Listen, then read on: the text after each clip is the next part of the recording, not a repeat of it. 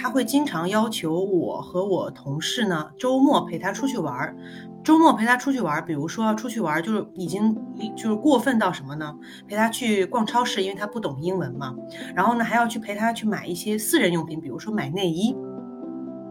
我觉得是挺过分的。然后我经常会在公司的时候被。当众然后辱骂，然后因为其他其他同事都是其他部门的嘛，他管不着嘛，他就骂我们，然后骂的整个办公室的人都听得到。然后我就因为很年轻，那个时候也没做过几份工作，就哭啊，我觉得自己好不争气，那个眼泪往下掉啊。很多时候我们把职场中的一些事情特别特别的在意，是不是原缘由于认为所有的问题是出在自己身上？所以十分的在意。如果我们意识到，其实这些问题不是在自己身上，在别人身上，是不是有可能我们就容易看看淡很多东西？Hello，大家好，这里是小董。大家好，我是 Jason，我又回来啦。也许国内的人认为国外工作，因为有健全的劳动法，肯定特别特别的自由舒适，没有加班。但是这不是绝对的。职场霸凌也许也会在留学生身上发生。其实小董曾经就在一份短期的工作中就被种族歧视过，呃，那份工作其实呃改变了我对美国的很多印象，认识到这世界上没有完美的国家。呃，这集呢，我和 Jason 邀请到了 Niki，一位正在新西兰工作的呃曾经的留学生。Niki，你来跟大家打声招呼吧。Hello，大家好，我是来自新西兰的 Niki。我是五年前来的新西兰，然后刚开始来新西兰的时候呢，呃，在奥克兰大学读数学和统计的本科，然后之后在呃奥克兰理工大学读的市场营销硕士，然后毕业了以后呢，就一直是从事市场营销类的工作。呃，在现在呢，目前是在一个一家这个乳制品企业在做市场营销，就主要是卖新西兰的奶粉到国内去。所以，Niki，你刚才提到说你是在一家乳制品公司上班，我一听到乳制品，然后和新西兰，我就会把它们关联上，因为之前在广告中听的特别多的就是新西兰有羊乳，你是在一家羊乳厂工作吗？对我们这个奶粉厂的话呢，是生产牛奶、羊奶和绵羊奶。像新西兰的话呢，它这边因为牧场还有草原特别多嘛，也有一个广告词叫做“八亩地一头羊”或者是一只牛，这样就我们就经常宣传这边的绵羊还有牛啊都是很幸福的，比人还要幸福。就刚刚 Niki 其实有讲到，就是说啊，牛和羊或者是一些动物在新西兰是过得很幸福的啊。但是今天 Niki 要分享一件，就是他不是特别幸福的一件事情，在呃新西兰其实来说的话，应该算是比较负面的一个经历了。就是你能简单的跟大家讲一下你这个被霸凌的这个故事吗？可能这个简单一句两句呢，也也讲不完。但是我呢，就跟大家详细的讲一讲吧。我这个工作呢，呃，这份工作实际上是我呃毕业以后，研究生毕业以后第一份正式的工作。呃，是一个全职的工作。当时呢，找到这份工作是通过一个招聘网站上，我就是投简历嘛，是一个偶然的经历，然后找到了这一份，也是一份奶粉厂的工作，就入行了乳制品这个呃企业。刚开始来的时候呢，呃，因为我是一个洋人的领导，在一个销售市场部，那个时候其实很融洽。然后我负责的主要就是卖售卖我们的奶粉，还有做一些广告宣传的工作。后面呢，就是因为我们这个整个乳制品行业在往下走下坡路嘛，因为疫情的原因，在二零二零年，在我入职之后的第八个月的时候，我们整个公司就开始裁员了。然后呢，我们就整个管理层呢也全部都换成了国内过来的呃纯纯华人。呃，所以这个公司呢，到二零二零年的三月份，那个时候疫情爆发的时候，就全部变成了华人了，百分之九十。那我呢，就来了一个新的领导嘛。我的新的领导呢，和我的旧的领导就在一起工作，他们的这个职位也是一样的，所以就发生了一些很有意思的。因为大领导就想把原来的领导给他挤下去，是吧？让让他走，就是被就是强迫的这种。阿姨呢，想把这个旧的领导赶走，他就让我做翻译嘛。让我做他的助理。好几次在会上，他就是直接让我用，因为他不会讲英文，首先哈，阿姨不会讲英文，让我来翻译成中文，呃呃英英文给这个洋洋人领导听，让我直接翻译的什么，就是你滚呐，或者是呃你再不再不能有业业绩的话呢，你就自己离职啊，你就辞职啊，这这些话就是我翻译给他听，这个我特别触动，因为。我觉得这种话是不能讲的，嗯，就是说我还翻译，我简直是没有职场道德了。我觉得我都，就是我现在有一点好奇啊，就是我想要明白一个问题，就是我们现在讨论的霸凌是什么？我们怎么定义这个霸凌？因为刚才 Niki 描述到的是翻译一些不恰当的话，这个是霸凌还是让你觉得难做人？就是我还蛮好奇，就是你对这个事情你是怎么定义它的？你是怎么定性？你觉得这件事情是到了一个怎样的高度？呃，我认为就一开始的时候，我觉得是难做人，就觉得我成为了一把枪，然后呢，在公司的时候就是冲在最前面，然后杀掉他们啊。一开始感觉是难做人，但是后面呢，慢慢就觉得确实是被霸凌了，因为我会发现我的这个阿姨领导呢，他会去翻看我的朋友圈，然后呢会说，Niki，你这一条发的跟工作无关，或者你怎么会这样去发这个工作，会。干涉到我的私人的生活，还有呢，她是一个非常控制欲很强的一位女性哈，她会因为我们是一个开放式的一个工作环境，她会站在我的身后，然后看着我工作，坐在我的旁边看着我工作，只要我做错一点，或者是只要我呃做一点东西比较慢了，然后她就会在旁边骂骂咧咧的就开始了。所以我觉得这一块儿是不是算霸凌呢？小董，你觉得呢？你觉得这是属于霸凌还是什么？因为我我因为我一听到霸凌，我想的更多的是一种控制，或者是辱骂，或者是呃生理物，就是身体上的一种触碰的一种呃霸凌。就是关于这些，是你就是小董你怎么看？你觉得在职场中这些你有遇到过吗？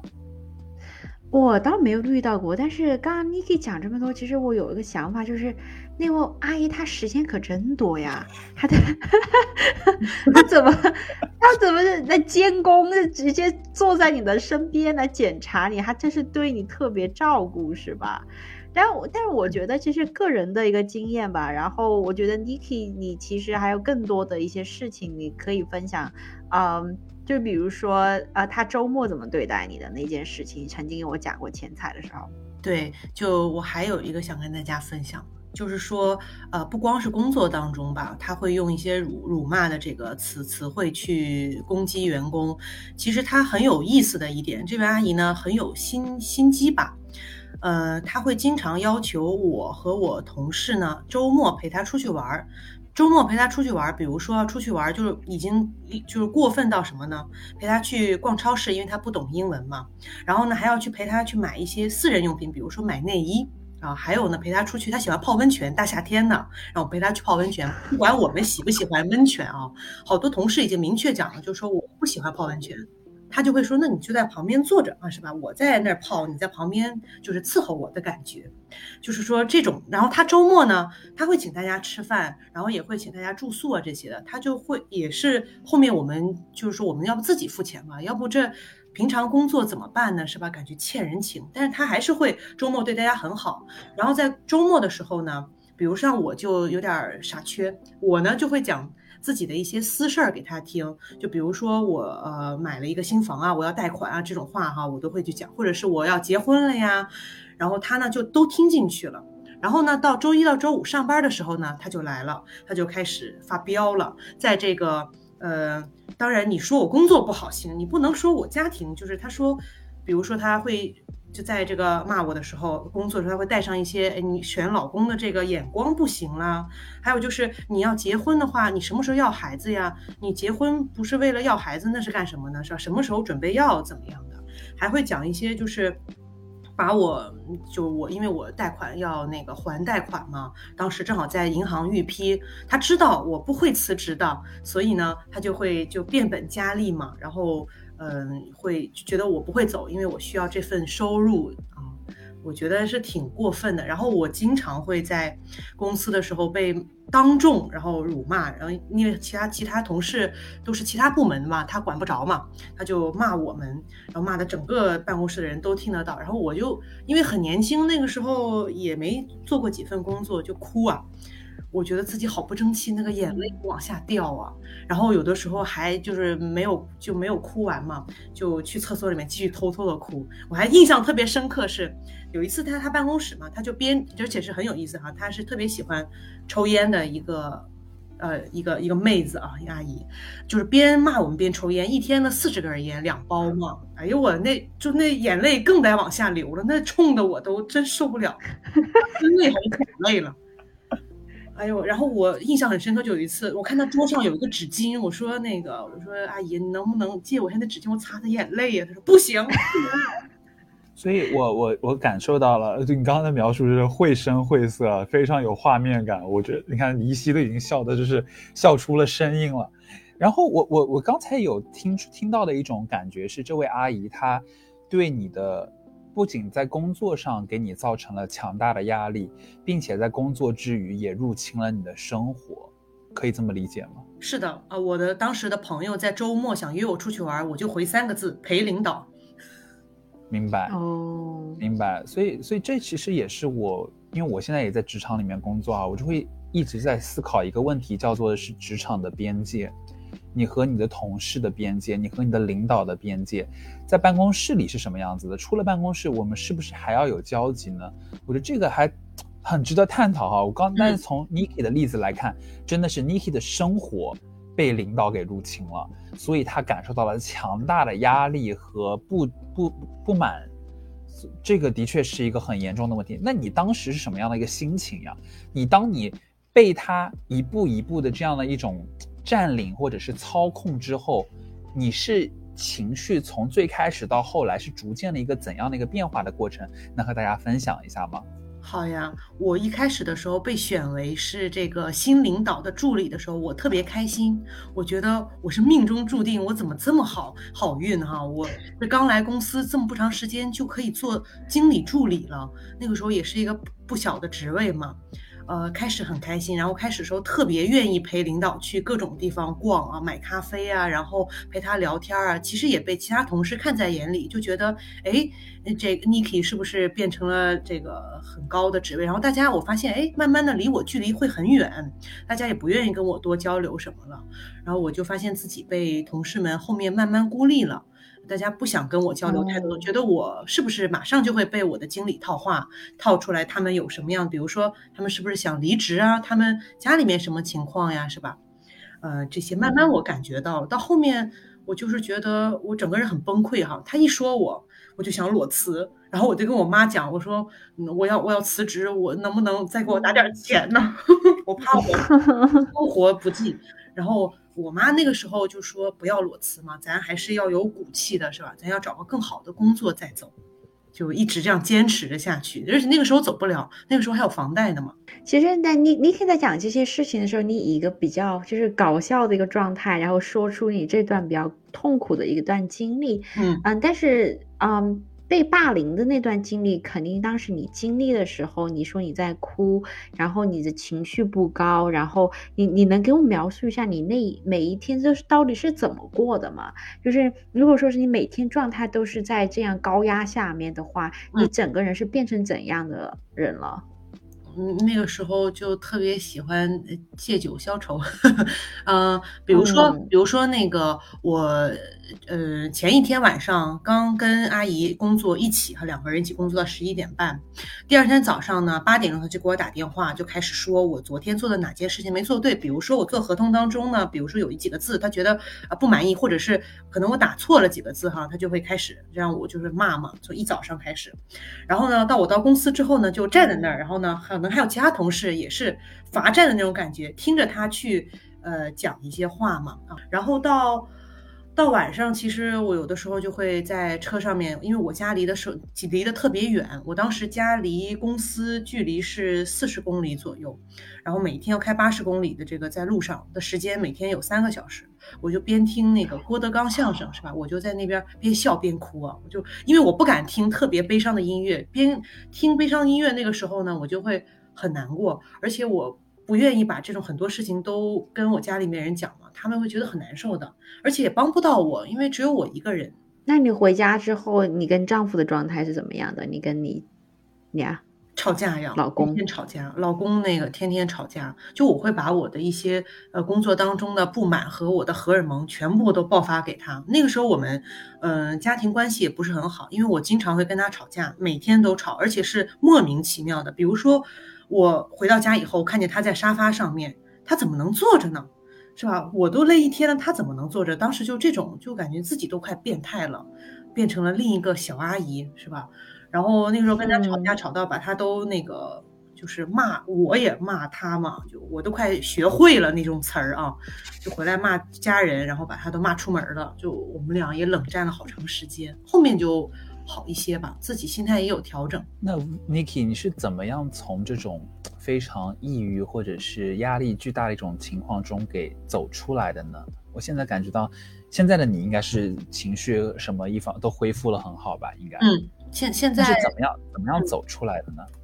嗯，其实到现在也还会有影响的。这个我其实有阴影。你像讲一个现在的故事，现在找了一个挺好的工作，洋人比较多，然后文化也比较好吧，企业。我呢也有领导，然后我会。经常给他汇报工作，就感觉是我有什么东西，会不会人家觉得我瞒着他什么哈？我就会事无巨细的全都跟领导汇报，领导就会讲说不用跟我讲这么细的，哎，我非常的信任你，你可以做好自己的工作的。就到现在为止，我都会觉得我我后面站着个人的那种感觉，有人在盯着我工作，我得跟他汇报，就会有这种嗯压迫感吧。那怎么走到现在这个稍微好一些呢？我觉得是某一天吧，我想通了这个事情。因为某一天就是，呃，十一月份，就是去年十一月的时候，我有一次被他骂到，就是真的是，呃，很多脏脏词儿啊，很多脏词儿，就是用中文那个变了花样的那种骂。就是我已经尽力，那个时候我是慢慢成长到，真的我工作能做得很好，你已经说不到我什么东西了。然后我就会觉得，呃，我没有你，你是没有理的，你是没有理由在骂我，你只是更年期可能哈。我所以，我那个时候就会后面开始一滴眼泪都不再掉了。就不管怎么，当我到我一直到辞职的时候，我把我辞职信递给他的时候，我也是没有掉眼泪的，反而是他掉了，我觉得特别好。嗯嗯，他掉了，嗯，他鳄鳄鱼掉眼泪了。哎，你你你你能知道为什么他会掉眼泪吗？因为我们同事都在讨论，就是我我们像对他这么好，就是一直是呃工作的也努力，然后私人生活也照顾他，他再也找不到了呀，再也找不到这么好的员工了。其实他也招过，他曾经他会呃他会觉得他会试探我，阿姨会试探我说，Niki 你是不是受不了你要走了呀？我说我没有，但是他还是会有这种。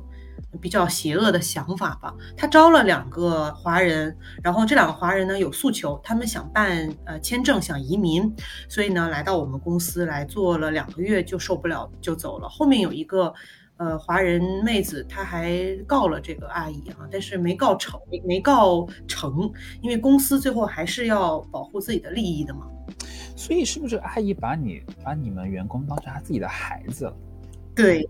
有没有一种感觉，是他他他找不到一个界限，他觉得你在工作上要听他的，就是似乎在家庭里面一样的那种感觉，把你们当孩子来，就是没有任何边界的进行相处。那当你要走了，他会想，哎呀，我对你花了这么多心思，你这么想要对你这么好，我这么的看重你，你居然离我而去，所以我很好奇，是不是这个阿姨她把你当成了孩子？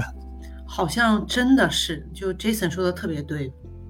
真的，就他曾经跟我讲，很曾经讲过很多次，Niki，我把你当成我的女儿，就你这个点说的特别对，我特别害怕，我我妈妈都不会这样说我的，她这样说我，我是怎么了？我做错了什么事儿的感觉？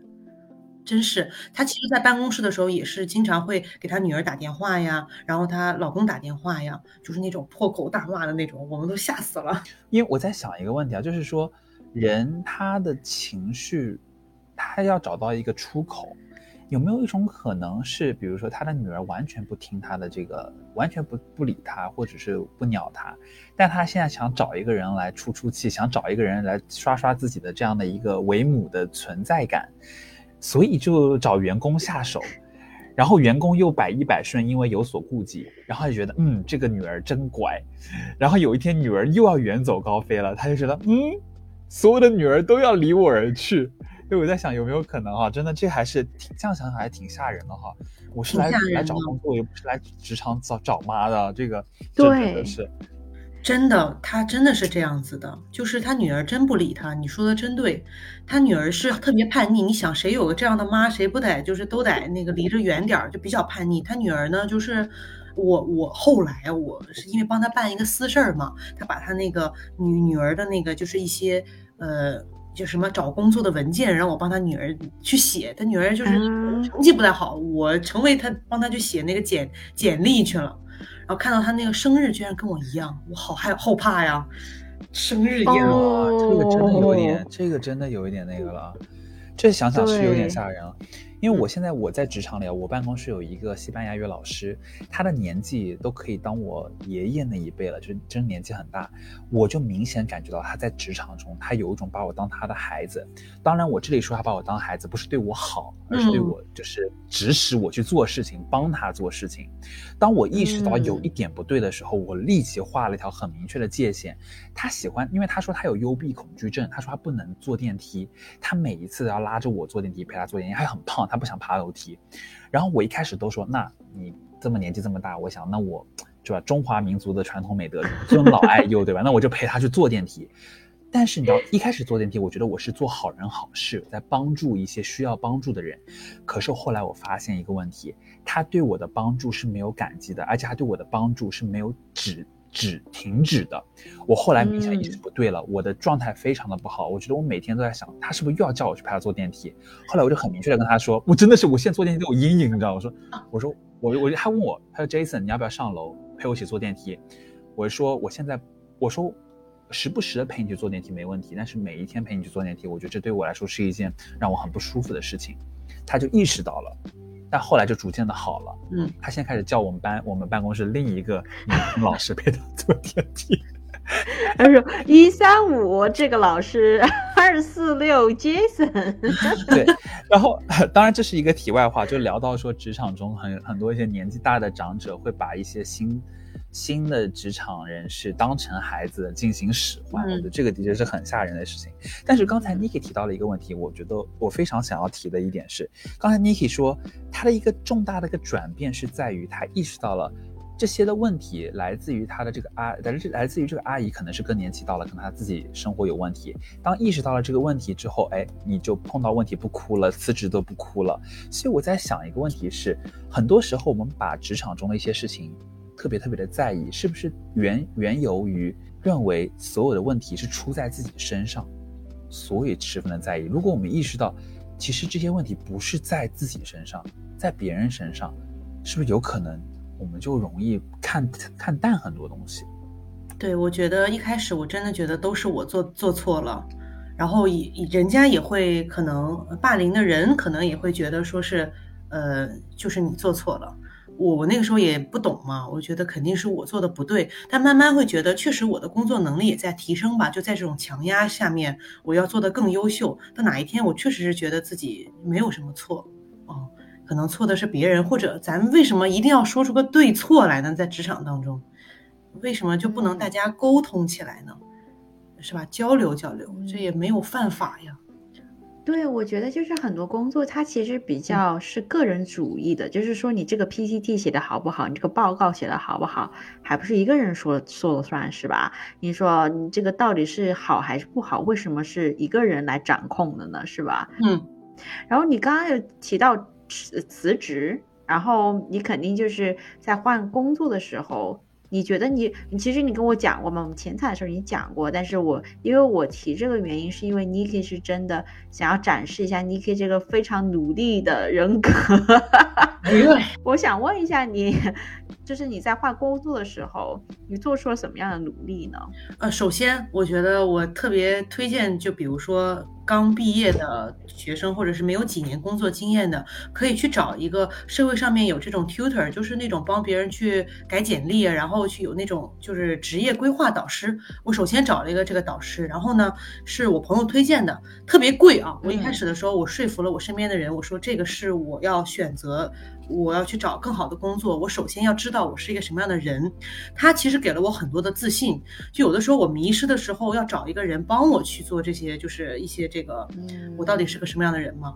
然后我就找了一个，他在惠灵顿，我在奥克兰，我就跟他这样子，就是每每一周一次的，呃，Zoom meeting，呃，洋人女生，然后她特别优秀。他给了我很多自信，就告诉我让让我自己写嘛，每天写我到底做了什么事情，然后呢，我是什么样的人，然后我有什么样的成就。呃，我的个人的一个优点在哪里？其实我找到很多自信，所以我从今年的一月份一直找工作，找到了七月份，我终于找到了，然后到八月份找到了一个现在的工作。那这七个月当中，我应该是投了两百到三百份的简历，然后呢，参加了二十多次的这个面对面的面试，然后呢，有一轮的，有二轮，到最后也有我被我拒绝的，所以我觉得很开心。就是说我其实有很多机会，并不是因为。呃，我是一个华人，或者我没有几年工作经验就找不到更好的工作的。我是值这个价位，也值这个工作的。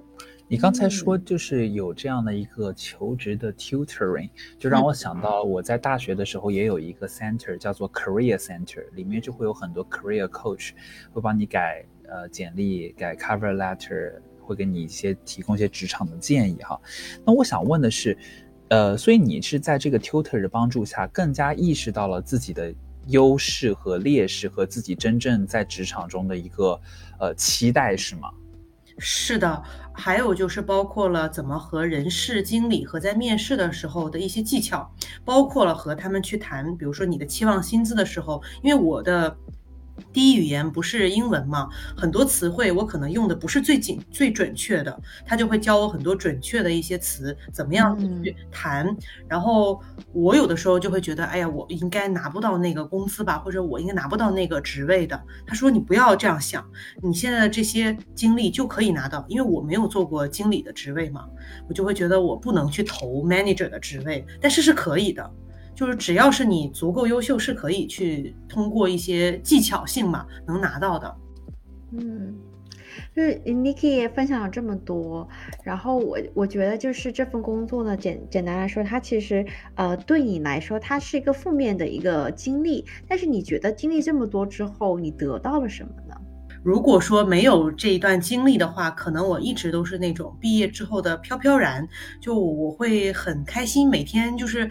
呃，其实这种性格是很好，但是呢，在工作当中，大家可能对你的一个信任度，或者是呃，觉得我可能做事儿靠不靠谱，这个就不知道了，是吧？所以让我会更加沉稳很多。再加上，实际上这个对于阿姨，其实呃，有一些工作当中的严要求，我还是认可的。我觉得，就是人家确实工作当中这个要求高是对的。那对我来说，我的提高呢，就是我学会了另一另一门的一个技能，入行了，就是说我在。呃，阿姨的指导下，我学会了另一个行业的知识，就是物流。我呢就做了物流和出口这方面的工作，做了大半年的时间，特别考验人，因为我是从零开始的，我的专业不是学这块儿，但是我的工作需要我去做一个转变，因为。呃，公司在缩减，那不需要市场营销这个呃职位了。那想让我去转岗，那我也是非常积极的去配合嘛。那我就转岗到了这个出口部。出口部的话呢，它其实跟市场是很不同的，它需要我很认真的、非常细心的就盯着那个屏幕数字，不能做错。因为像物流单据这块就是跟钱挂钩的，那公司少一分钱，可能就是从我这儿单据上的问题。我对这一块呢。磨练了以后，发现对自己的一个成长很有帮助。比如说，在新的工作，我会是一个让大家觉得我很靠谱，你把工作交给我，我能干得很好，这个是我的一个成长吧。的确是的，因为你刚才在提到说，你和你现在的领导汇报工作会非常非常的详细，事无巨细的，就像要把很多细节都说出来的时候，我当时有感觉到你的严谨。然后你刚才提到说，学很多新的东西，你可以很快上手，这种这是你的适应力。所以我觉得这是这一段不太美妙的经历，但的确给了你很多能力上的飞增哈。嗯，能感觉出来，Niki 就其实你现在心态变得非常好，特别好。那我其实我在开头的时候有有提到，就是很多人那国内人他认为啊，在国外工作，因为比有比较健全的劳动法，很多人都会认为就是在国外工作可能是另外一个样子。但是我不知道 Niki 有没有了解过，就是新西兰那个劳动法，就是你没有通过法律来维嗯来来维权呢？有，就是有看过，而且我们其实每一个像奶粉厂，它都是有工会的，你可以加入工会。而且每年工会的话呢，其实我有，其实华人老板的话，他不太希望员工加入工会，因为加入工会，你这不就有权利了嘛，是吧？而且你还可以要求加薪呐，然后还可以就是。就是比如说，我不想来上班，这个因为疫情的原因哈，也是有这个权利的。老板其实不太喜欢，所以呢，像在有一些隐性的职场潜规则，比如说加入工会的人他不能够升职的比较高，或者是，嗯，怎么说，就加入工会的人，老板不会特别喜欢嘛，就这种的。而且呢，还有一点，实际上就比如说我，如果我告了公司的话，那么我在找下一份工作的时候是有。是有一些顾虑的，人家我觉得，因为圈子很小嘛，新西兰这么点儿这个人口，然后公司也不是那么多。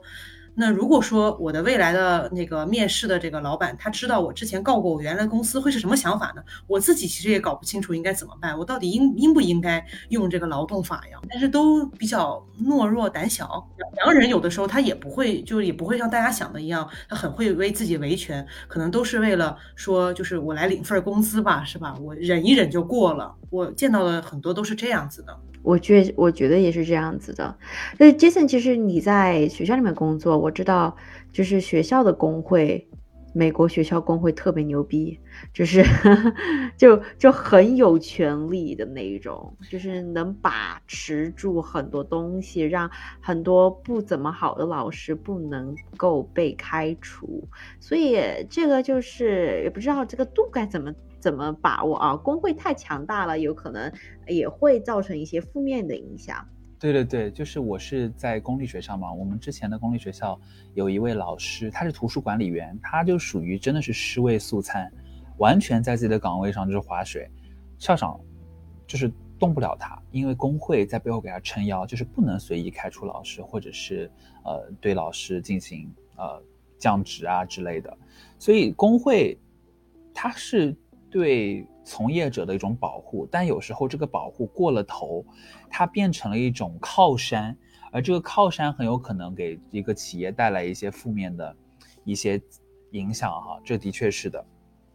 但是 Niki 那个时候是需要那个靠山的，就，因为他没有加入工会嘛。但是因为我觉得，因为有可能你是在华人的公司里面工作，所以这个东西就会比较的那种潜规则。你刚刚说了，其实你很想改变的事情，就是如果你你你回到过。你过去那份工作的某一个时刻，你是很想要改变，啊，就是划清界限。但是我其实我还想很很想要再加跟一个问题，就是，呃，如果说你回到过去啊工作的某一个时刻，就是比较艰难的那刻时刻，你想回去告诉过去的 Niki 什么呢？嗯，其实我想就是有一些可能。一些话比较感人的话，比如说要坚强了，是吧？然后要自信起来，就是不要灰头土脸的，一定是要这个相信自己的自己的能力，是吧？咱们读我这个读书这么这么长时间，还是硕士生，是吧？而且呢，也有很多的这个以往的工作经验，那其实。那个觉得自己还是很优秀的，而且咱们都来新西兰了，是吧？当然是得就是感受新西兰的文化，咱不能就是都回到就回到这个过去了，是吧？不太好，就感受这个良好的企业氛围嘛。嗯，特别感谢 Niki 今天做客留学生日记 FM。啊，杰森，你还有问题吗？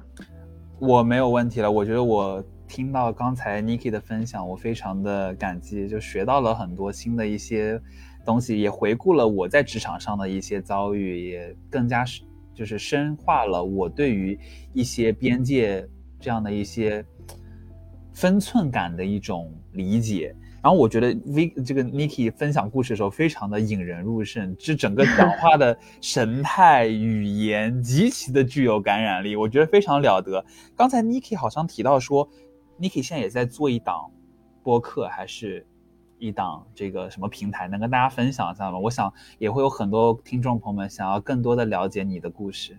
好呀，大家如果再想听到我的声音的话呢，可以继续关注留学生日记，然后呢，也可以继续关注我的这个呃节目。我的节目叫做《沉浸式听新西兰》，呃，也在喜马拉雅。在哪一个？哦，也在喜马拉雅，叫《沉浸式听新西兰》。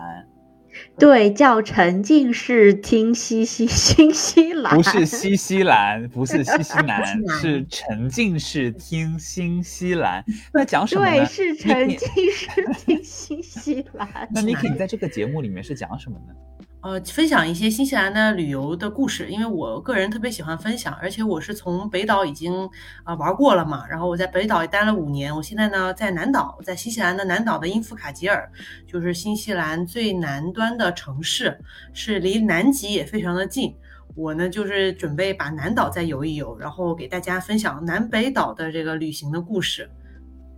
太棒了！我待会儿就去沉浸式听新西兰，去听听你的节目。非常感谢你的分享，然后也很希望留学生日记和沉浸式听新西兰的粉丝能够互相互粉。可以，没有问题。在你的节目上为我们多呼吁一下，我们需要粉丝。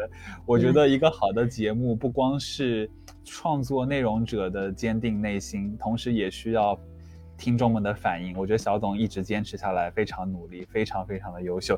好的，那那今天那 喂喂喂喂喂喂，还来个结束语啊？那这啊这一期的留学生日记 FM 呃就到这里了，感谢大家收听到这里，咱们下期再见喽，拜拜。下期再见，拜拜。